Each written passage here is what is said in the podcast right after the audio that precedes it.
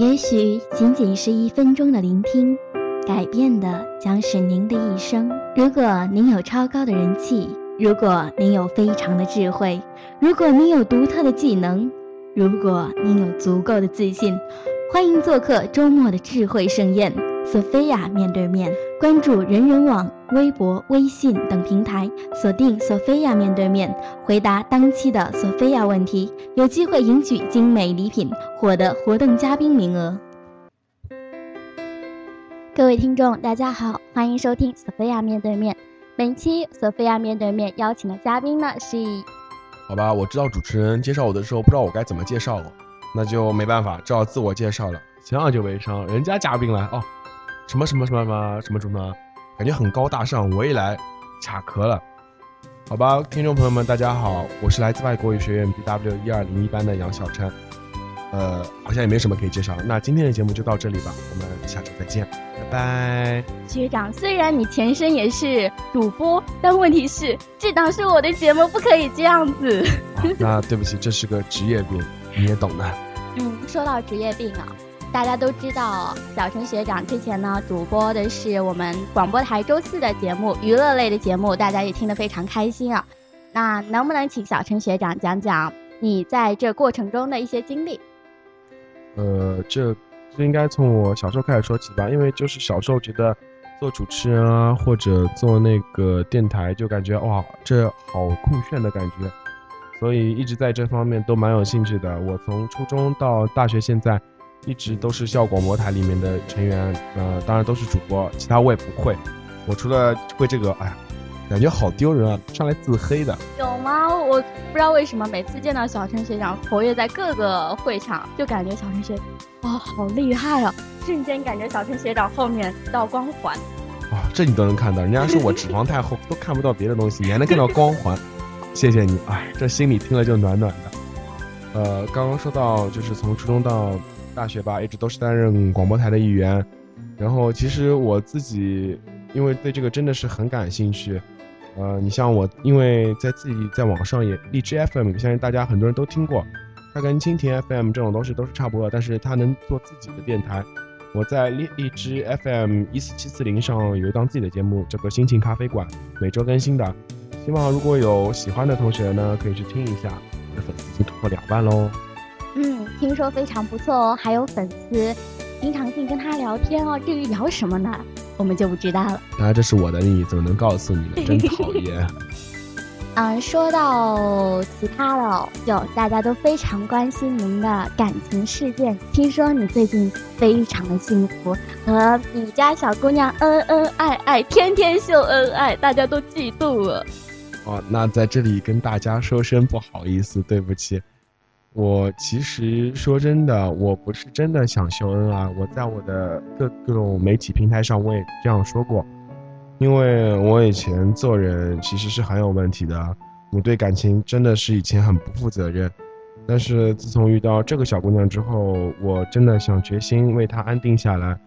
我发状态啊、照片之类的，并不是像你们想象那样，只是想秀恩爱。我只希望向大家证明，我现在喜欢这个姑娘，我没错，我很喜欢。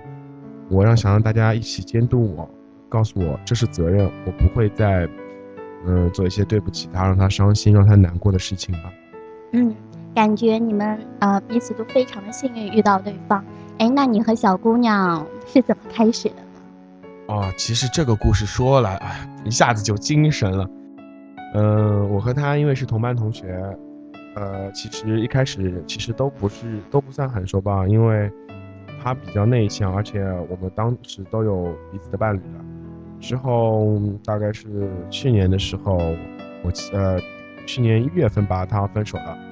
嗯，我就感觉我希望来了吧，也就是说，其实虽然当中还是做过混蛋的事情，但是，哎，算了，那都过去了。然后其实这一段路真的蛮难走的，你知道，因为。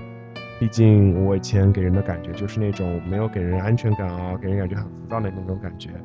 所以，而且杨晨他比较内向嘛，我一般比如很举个很简单的例子，我跟他聊天，无论是 QQ 还是人人上留言吧，反正是我啪啪啪啪啪几条，他回我一条，嗯，哦，知道了，一直都是这样。但是说来也怪，照我以前的脾气性格，你这样敷衍我，那算了，聊不下去就不聊了。但是不知道为什么，就这样坚持到了现在。嗯，你第一次遇见他的时候是在什么时候？呃，第一次是在语教，我清楚记得那节是听力课，然后老师让我们上去做自我介绍，好像是，然后轮到他上去的时候，呃，真的有一首歌可以这么形容，呃，我是女生，他当时上去自我介绍的时候，脸真的红的像，连苹果都不如他那么红，从脖子一直到就额头吧，就好红好红，我想。这个女生好奇怪，只是做个自我介绍而已，有必要这么害羞吗？结果后来接触下来，知道她真的是一个很内向的孩子。偷偷吐槽一句哦，不是每个人都能像杨小这样，对不对？对不起，我知道我平时就是脸皮厚了那么一点点，对不起，让大家见笑了。哎，那就是从那个时候开始，你就非常的关注？呃，其实。一开始的话感觉还行，只是觉得这个小姑娘蛮好玩的，上台发个言讲个话有必要那么脸红吗？但是怎么讲，有时候就是经历过了，经历多了才会知道去安定，去真心喜欢过一个人吧。但就是他给我就是没有这样一个感觉，因为我不知道为什么我这人其实说真的有点怪，我是很喜欢自由的，或许跟我星座有关，射手嘛？都是很向往自由那一方面的，但是我其实一直想要一找一个，就是能让我自觉的想让他管着我，说的有点像有自虐倾向一样，但是我就是想找一个能让我心甘情愿让他管的人。呃，以前谈过几次恋爱，都是女朋友很强势，想管住我，但是说真的都是徒劳无功。我真的想安定，得靠我自己。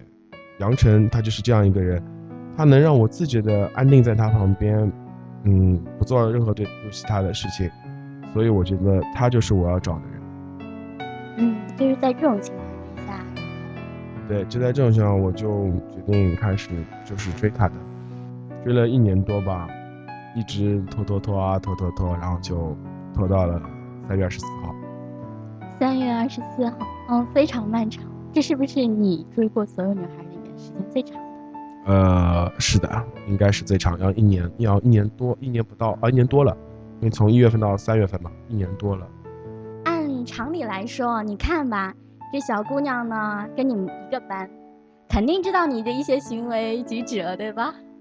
为什么她到最后还是会答应你呢？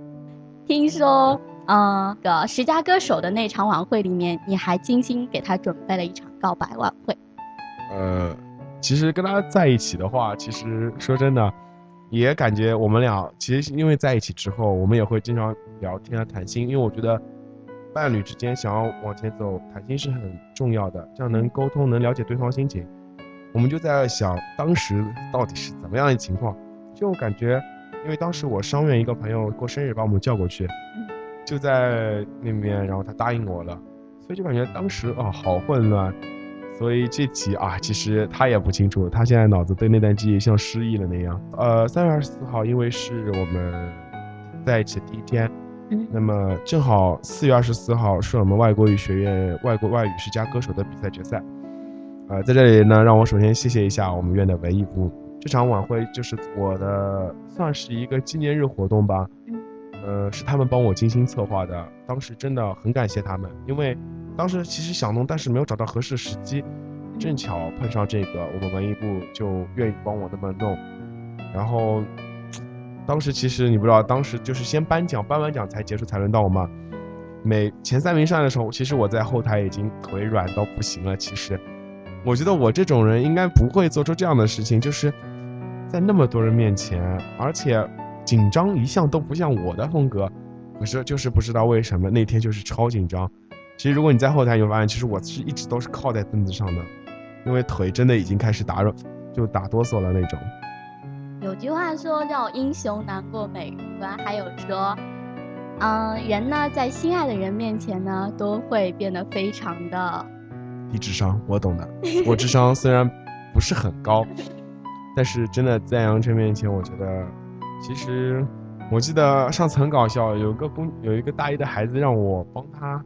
帮他销假，但是他没有通过我，他是在寝室，在二十七宿楼里遇到遇到杨晨，然然后要了他手机号，哦，其实要 QQ 号，然后到 QQ 号让他回去加，然后加好之后他又不说话，让我因为我杨晨这么跟我说的这么一件事嘛，那我作为她男朋友，我肯定要出面帮他问的嘛，只要问到，然后我打电话过去问，然后一问才知道是是他需要我帮他销个假，但是我就问他为什么你不能直接打电话来找我？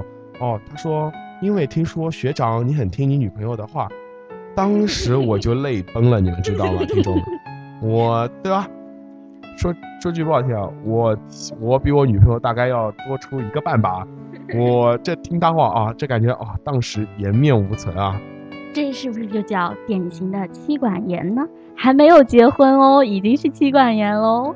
呃，我想讲，其实这不是妻管严，其实我只是觉得女生本来就是作为弱方、弱势方那一类。那作为男朋友呢，就应该体体贴她。其实，如果女朋友只要没有说出太过分的要求，没有做出太过分的事情，我都会去尽量的满足杨晨他想做的一切。是不是感觉现在想和他一直一直走下去？呃，我在那一个月纪念日上也想说，嗯，未来无论发生什么，我都愿意陪你走下去。一个月不是很短，也不是很长，但是只要他愿意。一个月、一年、十年，甚至一辈子，我也愿意陪他一起走。嗯，非常的浪漫哦！我相信杨晨他听了话会非常感动。或许吧，啊，其实我不是只是为了让他感动才做，我是真的想好好对他才那么做的。嗯，能感受到你的真心，真的能让杨晓晨发生这么翻天覆地的变化。哎，杨晨是不是非常厉害的小姑娘？呃，我身边很多朋友都其实都在讲，就觉得我现在就是谈恋爱的就变化很大，因为这根本就不像我。其实，因为你也知道，呃，因为我是文科生，从初中到现在肯定就是身边女生女性朋友比较多。嗯。但是我现在已经为了他连女性朋友都不怎么联系了，所以我身边朋友都觉得很奇怪，一个平时什么活动都要女生参加的我，居然现在跟主动跟那么多女性朋友断绝关系。所以他们都很不能接受。嗯，我突然觉得为什么这么像言情小说呢？男主爱上了女主之后呢，就只对女主一个人好。哎，所以说言情小说都是害人的，千万不要看。其实我以前也很爱看言情小说。说真的，你们女生初中看的那种《麻雀闹革命》、嗯，《天使街二十三号》、嗯，《再见苏菲斯》这些我都看过。大家有没有想到？我是没有想到哦。哦，这个其实很简单的，只是因为，因为其实说真的，其实我也挺爱看小说的吧。但初中毕竟不知道看哪类小说好，所以身边毕竟从小就是女生多嘛，班级里，所以他们就推荐我这种小说。我当时也不能，我就看起来，然后发现看了就蛮好看的，一本一本。你想，我记得当时《天使街二十三号》是有五部还是四部吧？我真的就一天一天这样就啃完了，全套都被我啃完了，所以哎。很不可思议，嗯，是非常不可思议。一个男孩子看言情小说能看到这么啊，其实因为就感觉身边跟女性朋友待多之后，觉得自己有时候就不像一个男性。你想，我主播我问你，你会做玫瑰吗？不会。你会叠爱心吗？不会。这些我都会。掌声鼓励一下，太厉害了。呃，这个也得谢谢我前女友吧，就是因为前是以前他让我去学的。像什么川崎玫瑰啊、爱心这些我都是会的，因为他喜欢，所以他让我去学。也要谢谢前面的吧。其实如果没有他们，我根本就不知道什么叫珍惜，所以我会好好珍惜我现在有的感情的。嗯，经历过的每一个人、每一件事情，都值得感谢。啊，应该是吧。真的是很想，虽然说出来感觉听上去有点不太。不是很有那种味道，怪怪的。但我真的很想看过《前任攻略》吗？前任攻攻略，就是那是都是部电影，前段时间很火的，就是结婚的呃是个次要人物，结婚的时候把自己的前男友开了一桌，自己的前女友开了一桌，然后上面朗诵诗集感感谢前男友前女友。我就觉得其实真的也可以办一桌，真的前我真的也很想感谢我的前任。如果没有他们，我真的不知道我自己其实可以是安定下来，可以为别人付出的，因为前也是很忙的。有时候就无论是打球啊，还是工作上都会很忙，所以有时候会给女朋友一条消息、一个电话，有时候都不发。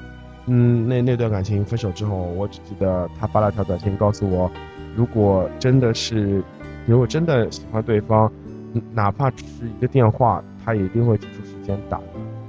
我现在就我深刻能感受到这一点，因为前段时间我们院外国学院不是接了礼仪大赛嘛，然后我又是我们学院外联部。所以当时真的很忙，每天其实说真的都要熬夜，熬到一两点钟、两三点钟，那都是正常的。但是我就算再困再累，我每天还是会坚持对杨晨说声晚安，每天都会跟他聊聊天啊什么的。真的，只要他需要我，肯定会第一时间出现出现在他的身边的。嗯，说了这么多，你对杨晨怎么怎么样？你觉得小姑娘对你怎么怎么样？嗯，我只能说杨晨给我的感觉是前所未有的。嗯，我相信，虽然在一起只有你想，今天已经，啊，算了，管他几号呢？你想，我们到四月二十四才刚刚在一起两个月，两个月，其实我真的不奢求他能给我带来什么，我只希望他自己能过得开心一点，幸福一点就 OK 了。嗯，啊，对于没有谈过恋爱的我来说，这种感受有点难以体会啊。哎，祝你们幸福。所以说，多读书，多看报，少吃零食，多睡觉。哎，请问这有什么用吗？王宝强都这样拿到了五百万，你相信这没有用吗？好吧，嗯，也许大家可以去试一试哦，说不定能拿到一百万哦。说不定真可以，拿完之后分我一点就好了，我也不多。开了的眼前。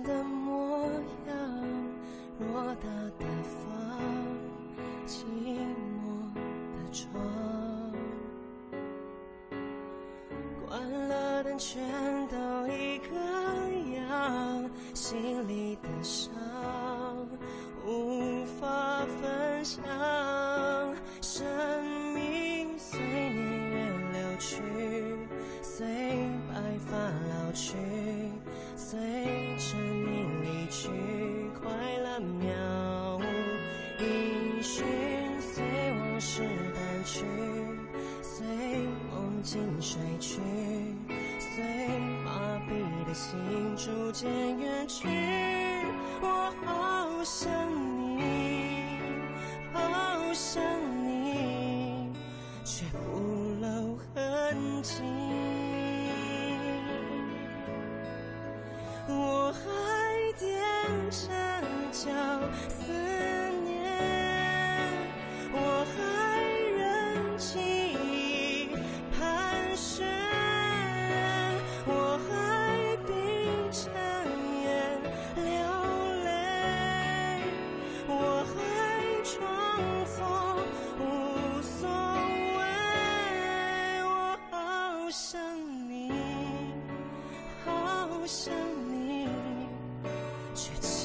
天子。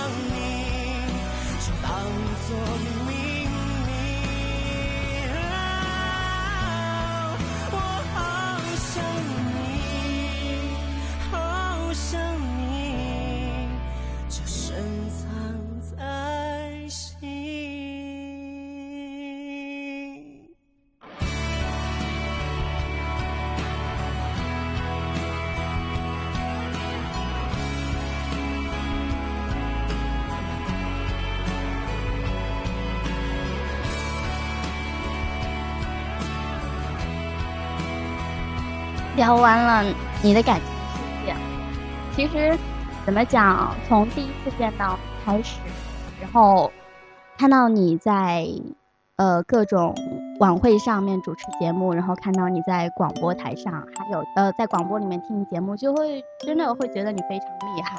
当时就对你充满了好奇，现在就特别想知道你是有怎样的一个成长经历。成长经历其实也不敢当。我只记得我们高中就是数学老师对我说过，杨晓晨是我教到，因为当时他年纪蛮大了，嗯，他只说过我，他是我教书教到现在情商最高的。哎呀，听着还是有点小激动的嘛。虽然是表扬我自己，还从自己嘴巴里说出来，真不好意思。其实刚开始进小学的时候，其实并没有什么，嗯，但是大概是因为啊，小时候胖胖的，讨老师喜欢吧。就老师提拔了我，一开始做像什么大队长啊这种，哎，自己不争气，一步步往下跌。其实真正辉煌的时候还是到了高中，因为高中也是有学生会的。我在我们高中一直是高中校学生会副主席，而且我们主席不怎么管事情的，一般一把手这边还是我在操控。嗯，我还是我们当时高中的资管会会长。其实说是资管会，其实就是。每天晚呃，比如最后一节课，因为是自习课嘛，带着干下面的干事各层楼扫荡，看看有没有人在自习的时候不认真啊什么什么的。高中其实因为一心就是想做到，因为做了两年的副主席，你人总归有句话不说嘛，不想当将军的士兵不是个好士兵，所以我进了大学，我觉得我就一定是为了主席这个位子而进学生会的。其实虽然说。说的有点现实，但我觉得这很真实，并不是像说什么我想什么什么，其实有些很假。我觉得我做人就这样，我想我真的想什么，我就会说什么。我真的只是想做上去，进了学生会。嗯，听到就是你说你高中的时候在自管会，然后到了大学的话，我记得你还是我们纪检部的前任学长。呃呃，对，因为大一的时候刚进学生会。因为毕竟，其实没有什么，当时我们那边是没有纪检部啊、外联部这种部门的。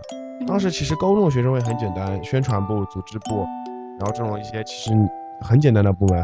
但到了大学一开始去应聘的时候，发现哇，原来好多部门啊，还有纪检啊、外联。当时当时其实填的话，填了纪检跟外联，还有团总支办公室。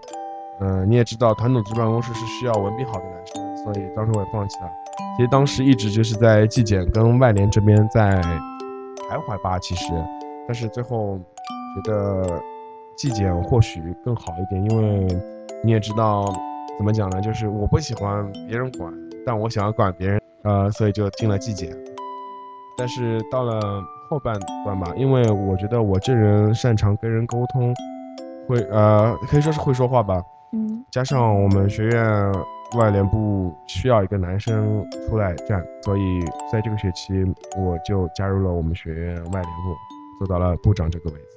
嗯，作为一个空降到外联，而且还是部长这样一个级别，是不是其中特别艰难？呃，这是的，因为你想，我是半路出家，其实我跟干事没什么区别，我多的一年只是学生会工作的经验，并不是外联部这个部门的经验。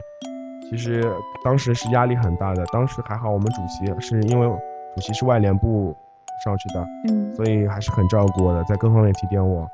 你想，我记得我第一次拉赞助是一个讲是一个讲座的赞助，嗯，所以当时因为很紧张，第一次做这个，在谈判的时候前期准备，就讲座比如放在礼，好像是放在礼拜四，我记得我从礼拜天开始打电话确认，一直打到礼拜三，感觉人家都开始烦我了，因为毕竟真的是第一次做。所以就真的很紧张。但是第一次做完之后，觉得蛮成功的，信心就来了。我觉得做事情信心是很重要的，你只要信心自己有了，其实其他的问题都很 OK 的。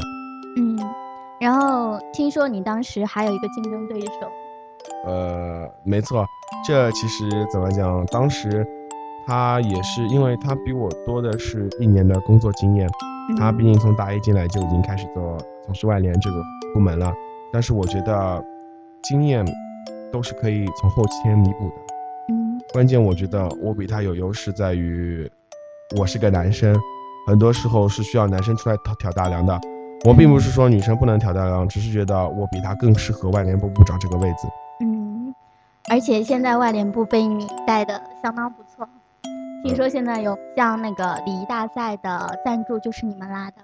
呃，没有没有，其实礼仪大赛是礼仪大赛赞助，它是本来就有的，不是我们拉的，是翡翠公司每年提供的。嗯，其实没做过多大赞助，比如迎新生哦，我们的外语节的开幕式有人人，嗯，这边是拉的，然后我还记得去年感恩节。我还拉了一个化妆品的公司过来为我们提供奖品。嗯嗯，讲座的话，平时就是有一些这些什么新东方啊过来讲师给我们讲课也都是有的。差不多今年的话做的讲座也有七八场了吧，但是因为一开始不不是很清楚，所以有些做成了公益讲座。哎，嗯，但是对于我们学生受众来说还是挺不错的，多接触一些各种各样的东西。呃，没错吧？因为你想外联部，因为是像一座桥梁一样，是帮你们沟通，不仅是沟通学校内的，还需要帮你们沟通社会。我们现在在大学里学的一切，都是为了自己将来走向社会而做的一切努力。所以不如提早让你们看看社会是怎么样的，也是蛮好的。嗯，其实我最好奇的是，为什么你能做？哦，对你刚刚提到，就是啊您高中老师说你情商很高，就是说在这种。先天条件之下，所以你的人缘人脉啊都非常广，是不是？其实我觉得，因为我这人因为射手座嘛，热爱自由，也是属于那种比较喜欢交朋友的星座，嗯，所以身边的朋友其实还是蛮多的。有些活动还是需要朋友们帮助的。嗯，那你有没有现在最感谢谁？最感谢的朋友吗？呃，或者说对你帮助最大的？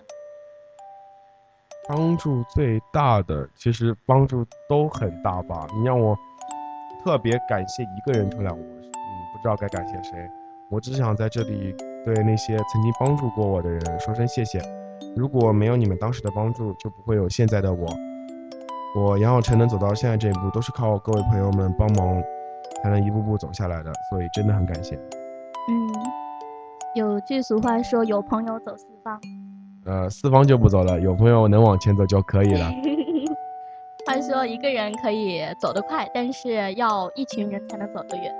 呃，这是肯定的，因为你毕竟有时候说你不需要朋友帮助，其实我觉得这都很假。一个人做什么事情肯定会遇到困难，有些困难肯定是你无法预计的，所以我觉得朋友不要多，真心就好，值得交就好，这是我交朋友一直的宗旨。嗯，又到了我们的嘉宾送祝福环节。至于呢，大家还有什么想要向小陈学长了解的呢？大家可以发送电子邮件，或者呢去听听小陈学长的心情咖啡馆。荔枝 FM 一四七四零心情咖啡馆，我是 loser，我们等着你。嗯，他会等着你哦，深夜都 OK 哟。好吧，还是刚刚送祝福，我记得。嗯，首先第一个祝福肯定是给我女朋友的。呃，我觉得两个人在一起不易，真的且行且珍惜。像五月二十号，一三一四，我并没有发短信给你，当时因为是在开双语部交流会，但是我也不想发，因为我觉得一生一世还太短，如果可以，只要你愿意，我都愿意陪你走下去。下辈子只要你还记得我哈，我还是愿意跟你在一起的，所以别害羞哈。还有的话，首先谢谢索菲亚吧。哎呀，感觉上这档节目很不容易，要扛档期啊。你看前面嘉庆啊、天任啊、黄山啊，哎，感觉自己其实一下高大上了不少。还是谢谢。嗯，接下来还想谢谢很多朋友吧，像我们学院的文艺部各位，还有一些在我工作上、生活上都帮助过我的人，我一直都是这样一个人。你只要哪怕给我一丁点温暖，我会还你一片阳光，这是我一直做事的原则。你待我像朋友，我绝对不会让你吃一点亏。还是谢谢你们。嗯，希望认识杨小晨的呢，想要认识杨小晨的呢，都可以听到这档节目。然后，你说对吧？对。好了，我知道了。到这个时候，就是索菲亚说啊，那我们听一首音乐，今天的节目就到这里了。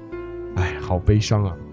好了，那我就不继续说下去喽。我们下期节目再见，拜拜。拜拜。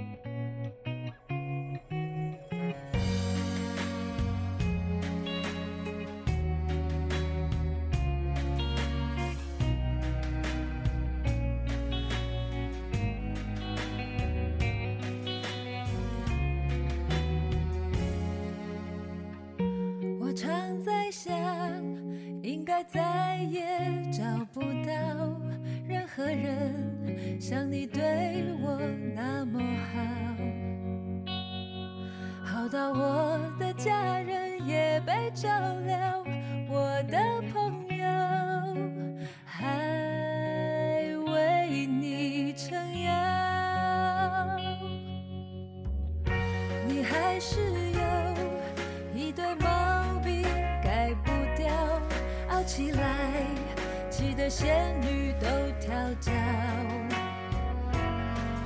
可是人生完美的事太少，我们不能什么都想要。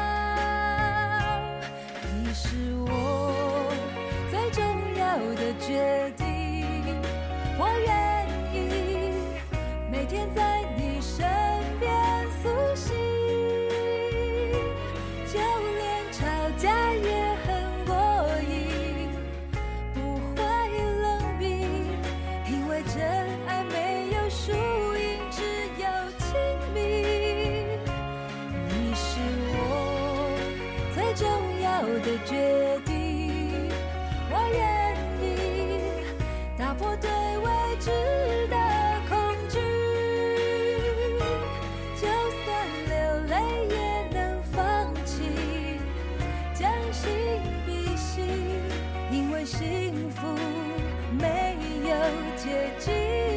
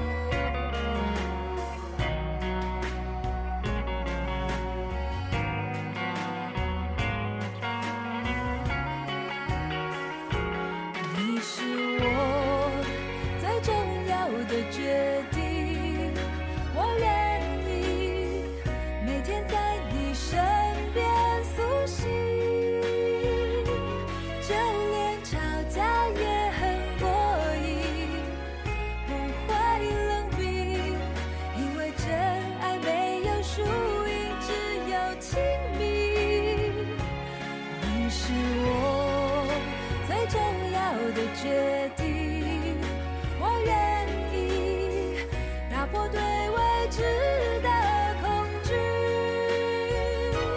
就算流泪也能放弃，将心比心，因为幸福没有捷径。